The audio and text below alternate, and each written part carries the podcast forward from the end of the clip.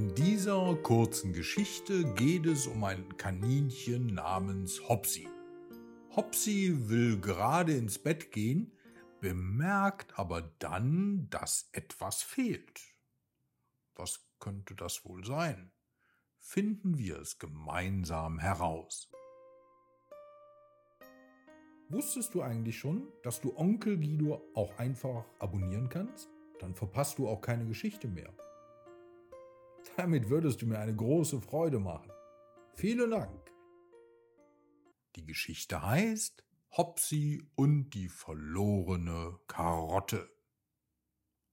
Es war einmal ein kleines, mutiges Kaninchen namens Hopsi. Hopsi lebte in einem gemütlichen Bau am Rande eines dichten Waldes, weit weg vom Lärm der Menschenwelt. Hoppla, rief Hopsi eines Tages aus, wo ist mein Lieblingsgemüse geblieben? Das Kaninchen schaute sich in seiner winzigen Höhle um, aber von seiner heißgeliebten Karotte war weit und breit nichts zu sehen. Dabei war es schon fast Schlafenszeit. Oje, oh weia, oje, oje, ich muss sie wohl draußen verloren haben. Und so entschied sich Hopsi, das Kaninchen, doch noch nach draußen zu gehen und die geliebte Karotte zu suchen. Die Sonne stand bereits tief am Himmel und verabschiedete sich langsam mit einem prächtigen Rot. Doch Statt sich ins Bett zu kuscheln, machte sich Hopsi mutig auf den Weg. Nach ein paar Hopsern traf Hopsi auf die Eule Laila. Die Eule war für ihre Weisheit und Hilfsbereitschaft bekannt. Und dafür, dass sie ihren Kopf nach hinten drehen konnte, das fand Hopsi besonders beeindruckend. Hallo Laila, rief Hopsi und winkte ihr zu. Hast du vielleicht meine Karotte gesehen? Aber Laila schüttelte den Kopf. Nein, Hopsi, ich habe deine Karotte nicht gesehen. Aber mach dir keinen Kopf, zusammen finden wir sie bestimmt.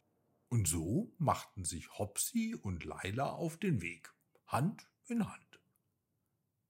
Sie suchten unter den Büschen, hinter den Bäumen und sogar unter den Pilzen aber die Karotte blieb verschwunden. Ach du grüne Neune, seufzte Hopsi, wo könnte sie nur sein? Da kam Freddy, der Fuchs des Weges. Hallo Hopsi, hallo Laila, was macht ihr denn hier so spät noch draußen? Freddy schaute neugierig drein. Hallo Freddy, antwortete Hopsi, wir suchen meine Karotte. Ich hab sie verloren. Freddy kratzte sich am Kopf. Oh je, das ist aber ein Dilemma. Aber wisst ihr was? Ich glaube, ich kann helfen. Mit einem verschmitzten Grinsen führte Freddy sie zu einem kleinen Hügel. Dort unter einem großen Blatt lag Hopsis Karotte, unversehrt und knackig. Oh Freddy, du bist mein Retter, rief Hopsi und umarmte den Fuchs. Ich danke dir vielmals. Mit einem Lächeln im Gesicht machte sich Hopsi auf den Heimweg. Und wenn es auch schon spät war, fühlte sich unser kleines Kaninchen gar nicht müde. Nein, es war glücklich und zufrieden. Na endlich, seufzte Hopsi, als es seinen Bau erreichte. Jetzt kann ich endlich schlafen gehen. Mit einem letzten Blick auf seine Freunde und seiner Karotte fest in der Hand, kroch Hopsi in seinen Bau.